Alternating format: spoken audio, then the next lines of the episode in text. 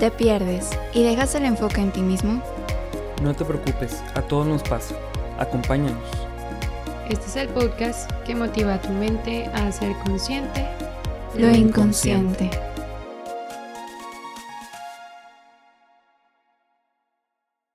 Bienvenidos a un episodio más de Inconscientes Podcast. Y el día de hoy estamos grabando uno de los casi, casi últimos episodios de la temporada. Se pasó súper, súper rápido, qué emoción. Y el día de hoy estoy con mi colega y amigo Juan. ¿Cómo estás? ¿Qué onda, amiga? Pues bien, aquí hoy, hoy traigo así como que ando medio con sueño. Siento que hoy que estamos grabando está como que día así como de sueño. Medio como si fuera de, ver- de invierno. Bueno, es que a mí me gusta mucho el frío. De esos días de que no quieres hacer nada, a mí me gusta eso. Pero muy contento, muy contento de que ya estamos terminando la temporada. ¿Tú cómo estás, amiga? Yo estoy un poco cansada, ha sido una semana como de muchos pendientes, de muchas cosas, pero estoy muy feliz de poder platicar el día de hoy contigo. Este, aparte, es que el tema que, que vamos a platicar hoy es un tema que se me hace muy interesante, no sé, que me causa como mucha curiosidad. Entonces, pues sí, estoy emocionada de, de hoy echar, echar contigo esto. Sí, el tema de hoy, amigos, Erandi es experta. Ay, no. Ella las- les va a contestar todas sus dudas. Ay, no, no, no, no, no, no soy experta. Pero, pero me gusta mucho el tema y, y lo vi en mi diplomado y a partir de ahí fue así de, ¿qué? ¿Qué es esto? No sabía que esto Sí. existía. Pero bueno, vamos a irlo platicando. Muy bien, amiga. ¿Y cómo se llama este tema? El tema es lo transgeneracional. Suena como que una palabra muy así de transgeneracional. No sé. Este, Sí. Pero en sí, específicamente de lo transgeneracional, vamos a platicar cómo vamos heredando eh, también esta parte inconsciente o asuntos no resueltos o secretos eh, de nuestros ancestros, de las personas que, que han estado antes que nosotros en nuestra familia o sociedad y cómo eso también afecta como en nuestro día de hoy. Órale, qué curioso, ¿no? Sé como que, o sea, cuando, cuando decimos de heredar cosas, pues no sé, yo, yo puedo heredar como, por ejemplo, yo heredé mi calvicie, ¿no? o, o se pueden heredar como, no sé, diabetes, enfermedades, o heredar, o bueno, no, pues heredar de qué genes lo, lo asociamos más a lo, psico- a lo biológico. O sea, el ADN. Pero mm, sí, o sea, entonces como que puede haber muchas dudas, ¿no? O sea, ¿cómo, cómo es que puedo heredar cosas que no son biológicas? Sí, sí. Em, creo que aquí depende mucho la corriente de la que estemos, desde la que estemos platicando este tema, amigos, porque eh, aquí el depende en psicología, aparte hay un depende todavía más grande en, entre corrientes, eh, que pues es esta forma en la que vemos a la persona humana, ¿no? Persona humana, bueno, a la persona. Eh, pero desde el psicoanálisis, eh, lo que plantea es que este inconsciente, lo no dicho, este secreto, se va heredando justo por los silencios que hay alrededor de cierta temática o de cierta cosa. Por ejemplo, eh, nos platicaba una maestra que el caso de, de un suicidio, ¿no? Se comete un suicidio, eh, el hijo no sabe que es un suicidio, o sea, el papá cuenta que el papá es el, el que se suicida con eh, ingesta de, de medicamentos, ¿no? Sobredosis. Entonces, nadie dice nada, pero alrededor de todo lo oral, o sea, todo lo que tuviera que ver con medicamentos, con toda la parte de comer, de bebida, todo esto, había mucha tensión y era algo que no se platicaba o era un tema, tema que se evadía mucho. Entonces es, era muy, un caso muy particular porque eh, todos los hijos tuvieron alguna consecuencia. O sea, por ejemplo, uno de ellos eh, fallece por em, ingesta de alcohol, o sea, como que mucho alcohol, también la parte oral, y muere. Y así como que cada uno tuvo algo en su vida, por ejemplo, otro trastorno alimenticio, otro así como que todo tenía que ver con lo oral. Entonces, desde el psicoanálisis es esta parte de, pues es que suena muy extraño el poder decir que se hereda el inconsciente, cómo se puede heredar algo como no tangible, pero la respuesta que nos daban como en esta plática era pues justamente los secretos, eso que, esos tabús, todo lo que no sé, e, sé como elefante en la habitación, es lo que genera conflicto en torno a alguna temática y esos patrones, esa forma de relacionarse como familia, es lo que se va heredando como de generación a generación. No sé si te haga sentido, Juan, lo que estés pensando de, de esto. Híjole, aquí Randy y yo nos vamos a pelear. dale, amigo, dale. No, pues, o sea, tratando de verlo a lo mejor, no sé, digo, yo pensaba, se me hace curioso o pensar que el inconsciente se herede así como me imaginaba como un fantasmita que sale del cuerpo y, y se mete a los hijos o así. que, a, pues a lo mejor no pasa así, ¿verdad? Pero por ejemplo, mi manera de ver ese tipo de cosas es como nosotros aprendemos todo lo que vemos, ¿no? Y no necesariamente tiene que ser una, una acción concreta, sino podemos ver la omisión de algo. Y eso, eso se va creo que nos va moldeando, ¿no? O sea, aunque no queramos, eso va, eso va formando parte de nuestro inconsciente que lo hace como muy similar a lo mejor al, al, de nuestros papás, ¿no? O, a lo mejor a todo, todo esto que se va arrastrando. Y ahorita que decías también, me acordaba, de hecho esto no, se lo había dicho a Randy, pero yo me acuerdo que una vez platicando con un psicólogo, eh, que honestamente ahorita ya ni siquiera sé qué, qué corriente era, pero estaba como experimentando yo pero me dijo algo que, me gustó mucho y me acordé ahorita que, que estamos sacando este tema. Que dicen que el nombre que nos ponen nuestros papás generalmente es la primera etiqueta del mundo que nos ponen. O sea, ya el que el yo me llamo Juan Ángel, eh, Erandi se llama Erandi.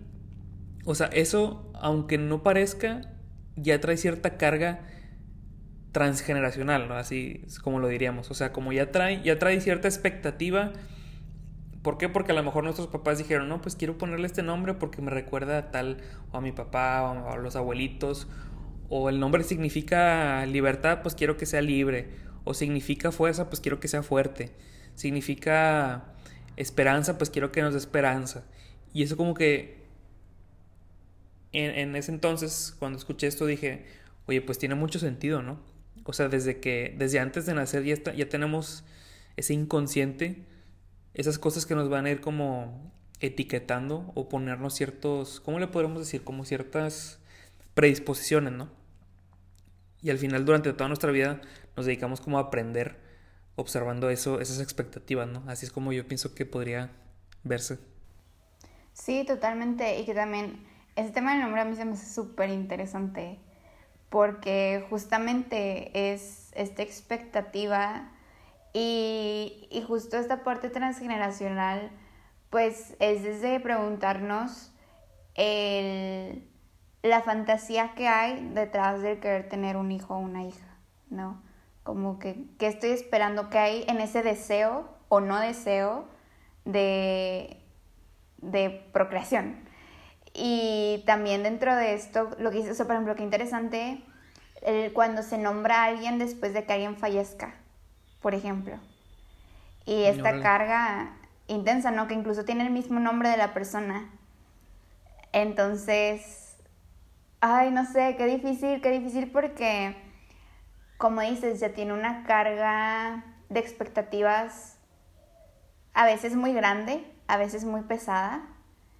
Y el cómo vamos sobrellevando esto o cómo esto nos va moldeando, porque ciertamente pues te van orillando a eso. O sea, por ejemplo, si te ponen, si, si, la expectativa es que, mm, incluso en las carreras, ¿no? Hay, hay, familias que todos son doctores, o que todos son arquitectos, o que como que siempre se sigue como la carrera familiar, por así decirlo.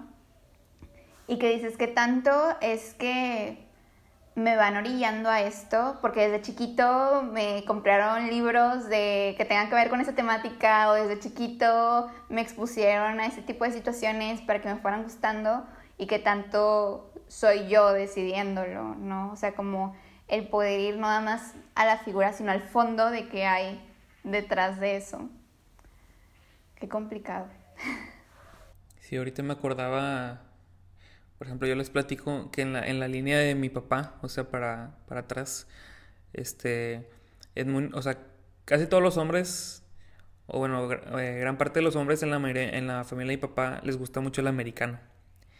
Y digo, a mí no me molesta, no me desagrada, me gusta ver los Super Bowls y el medio tiempo y todo, y todo eso. Pero yo una vez, o sea, yo intenté de que, me acuerdo que en la prepa intenté jugar americano. Y pues sí me gustaba, porque a mí me gusta mucho correr, pero honestamente no duré nada. o sea, me acuerdo que la, primera jugada que, digo, esto ya es fuera de tema, ¿verdad? Pero me cuenta que fui destrozado en el primer partido que tuve y es algo como muy sencillo, pero me hace pensar mucho en esto, como de cómo la línea de la familia puede tener ciertas costumbres y, a veces sin darnos cuenta, pero pues no necesariamente estamos condenados como a seguir la misma línea, ¿no? Sobre todo si estamos buscando ser consciente lo inconsciente, pues saber que, que sí, a lo mejor hay muchas cosas que se transmiten sin darnos cuenta, pero pues siempre es, la idea es que tenemos oportunidad de saber de aprender a identificar esas cosas y precisamente que podemos cortar esa línea, ¿no? Y no nada más por cortarla, sino que, que al final del día cada vida es única, es una y que no... Creo que me gusta verlo así, ¿no? O sea, como, como esa línea, a pesar de que ahí está, no me está condenando a, a vivirla igual, ¿no? Exactamente, y yo creo que esto es algo como muy importante porque a veces podemos caer en este extremo de, de que ya todo está en el destino, ¿no? O sea, como, pues si ya vengo de esta familia y ya viene todo esto, pues yo no tengo ningún tipo de poder de decisión, por ejemplo. Y saber que, que sí podemos hacer algo al respecto y que justo es importante hacer consciente lo inconsciente para y replantearnos, o sea, e, el poder tener esta, este cuestionamiento hacia por qué hago lo que hago, por qué me gusta esto, lo hago por llenar una expectativa o lo hago porque es algo que genuinamente me, me, gusta. Porque tampoco podemos caer en el extremo de, ay, pues si todos son doctores, yo tengo que hacer algo completamente distinto para romperlo. No, no se trata de eso. Si te gusta, pues adelante, no hay, no hay ningún tipo de problema. Pero sí, muy, muy importante el poder romper con los tabús, sobre todo pues ahorita pensando en algunos temas que hemos platicado que han sido como un poquito pesados emocionalmente y que es importante el poder cuestionárnoslos y, y, dejar de tenerle miedo, por ejemplo, a, a los trastornos mentales, ¿no? Muchas veces son situaciones que se callan, como no se ven bien socialmente, eh, y, no digo que se a todo el mundo, de que todos lo sepan, pero pues si él dentro de la familia, el poder abordarlo y poder platicarlo y que no tiene que ser algo que sea secreto, que, que por ejemplo si el padre o la madre tienen, están pasando por algún tipo de trastorno mental, como que escondérselos a sus hijos o, o que estar avergonzados, ¿no?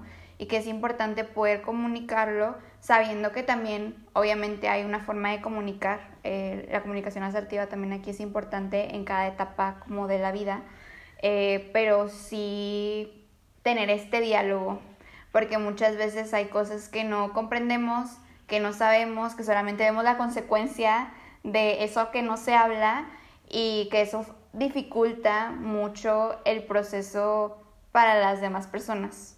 Entonces creo que también eso es algo como importante desde nuestra posición de, de hacer consciente de esta parte de salud mental. Sí, fíjate que para lo mejor lo podemos conectar con, con el episodio pasado, ¿no? O este tema pasado del suicidio, como, no sé, digo, si, si hablamos de tabús que se pudieran ahí como pasando entre generaciones, pues vamos a lo mismo, ¿no? O sea, no sé, si decimos que quisiéramos hablar de suicidio en nuestra familia, pues sería un recordatorio muy similar, o sea, no el hecho de hablar de ello no quiere decir que mis hijos lo van a querer hacer, por decir algo, o, o con cualquier otro tema, ¿no? Sino que pues la idea es que si, si queremos sacarle la vuelta a un tema, pues no se va a resolver, ¿no? En la familia, por mucho tiempo. Y no se me acordaba ahorita, no lo había pensado, pero la película de Coco, me recuerdan un poquito en eso. Súper sí. O sea, como, digo, no sé qué tanto aplique, pero no sé, pasó un problema, eh, ya ves que, supongo que puedo hablar de spoilers porque salió ese un chorro. Sí, dale. Pero el, ¿cómo se llama este? El Héctor, creo, o sea, el, el, el ancestro principal. Ajá, sí. El tatarabuelo, no sé cómo. Que pues, o sea, pasa, pasa esta tragedia que abandona a la familia y luego ya nos platican por qué la abandonó, porque pues había fallecido. Pero ahí quedó como que cierta grieta en la familia, ¿no? Y que. Y que se pasó de generación a generación, era esta, esta como odio hacia la música, ¿no? O de que no quiero que esta familia vuelva a tener que ver con la música. Y, y si te fijas, pues ya. Digo, no lo dicen en la película, pero como que todos los demás familiares también automáticamente le cierran la puerta a todo lo que tenga que ver con la música y capaz que ni sin saber por qué, ¿no? Entonces está padre como esta, esta, como la película, por ejemplo, promueve que no tenemos que cargar con esas mismas, como esos mismos, ¿cómo le podríamos decir? No sé si problemas sin resolver o conflictos emocionales históricos. Saber que aunque nos afectan, pues tenemos la oportunidad como de empezar a hablar de ello, ¿no? Y al final de la película, pues se resuelve, ¿no? Hablando de, de ello. Claro.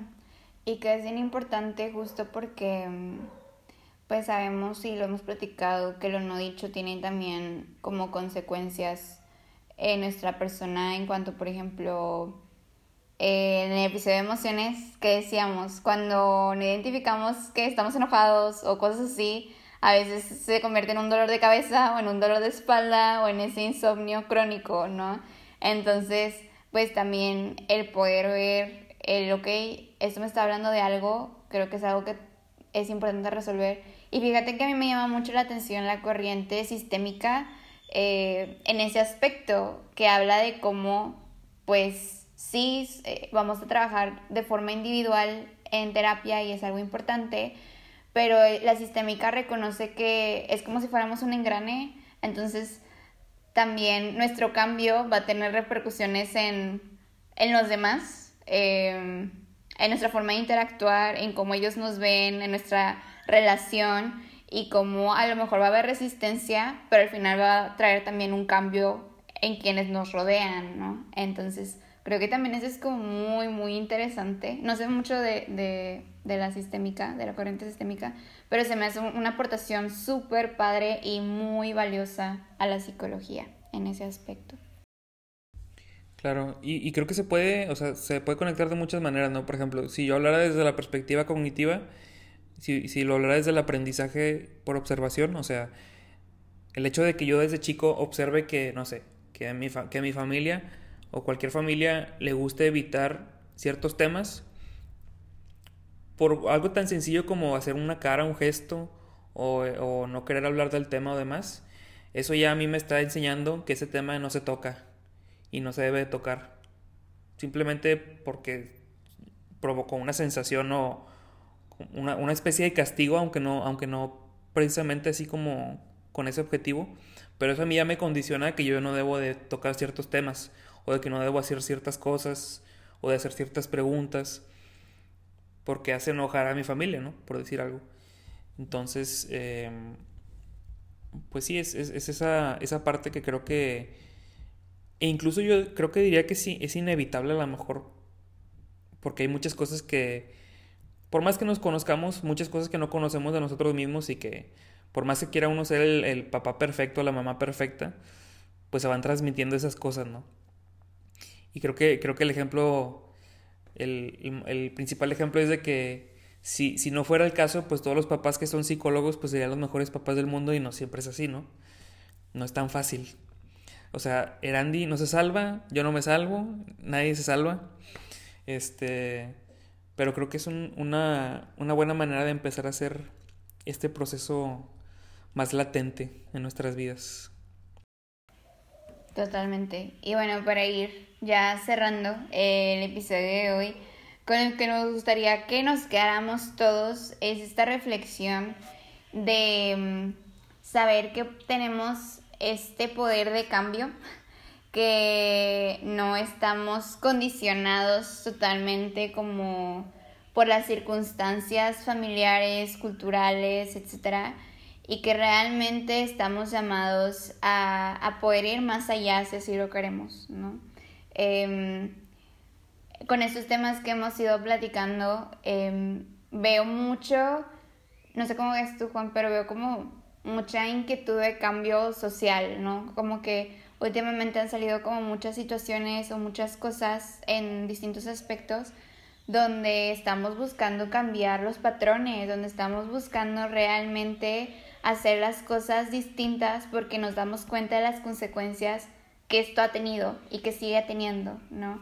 Entonces, la verdad, yo me siento muy esperanzada de, ver tantas ganas de, de, cambio social y creo que esto va a ser posible y, y de las primeras intervenciones que podemos hacer socialmente es justo esta toma de conciencia y este cada uno puede reflexionar con respecto a, todo esto.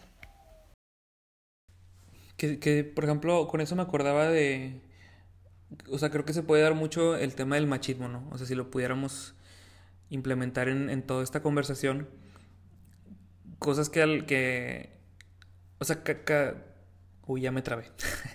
con el paso de los años vemos que cada vez nos vamos dando más cuenta de esas actitudes que, por ejemplo, yo como hombre puedo tener como machistas y que no sabía. Y una vez que ya supe que eso era machismo, es de que, ¿qué? Em, em, o sea, de veras yo hacía estas cosas o decía estas cosas. Pero también es una invitación, como tú dices, que da esperanza. O sea, de que hay cosas que hacemos porque así nos enseñaron sin darnos cuenta. Y, por eso me acordé de este tema. O, sea, la típica de los hombres no lloran. Eh, pero es una invitación a que una vez que ya, que ya sabemos por qué sucede eso, podemos empezar a, desaprenderlo y aprender otras cosas. Claro, totalmente, como ese tema de la deconstrucción, eh, que ahora se habla mucho y que es importante también. Muy bien, pues vamos a ir cerrando. Bueno, ya cerramos el tema. Este, muchas gracias por acompañarnos. Grandi siempre dice que va a estar cortito. Y como quiera siempre hay de qué hablar. Pero, pero bueno, como quiera este sí dura un poquito menos. Pero yo creo que hablamos de lo más importante del tema. Eh, les agradecemos que nos estén escuchando. Ya menos terminamos la temporada y, y muy bien. Les mandamos un abrazo virtual. Y recordemos que siempre es posible ser consciente. Muy inconsciente.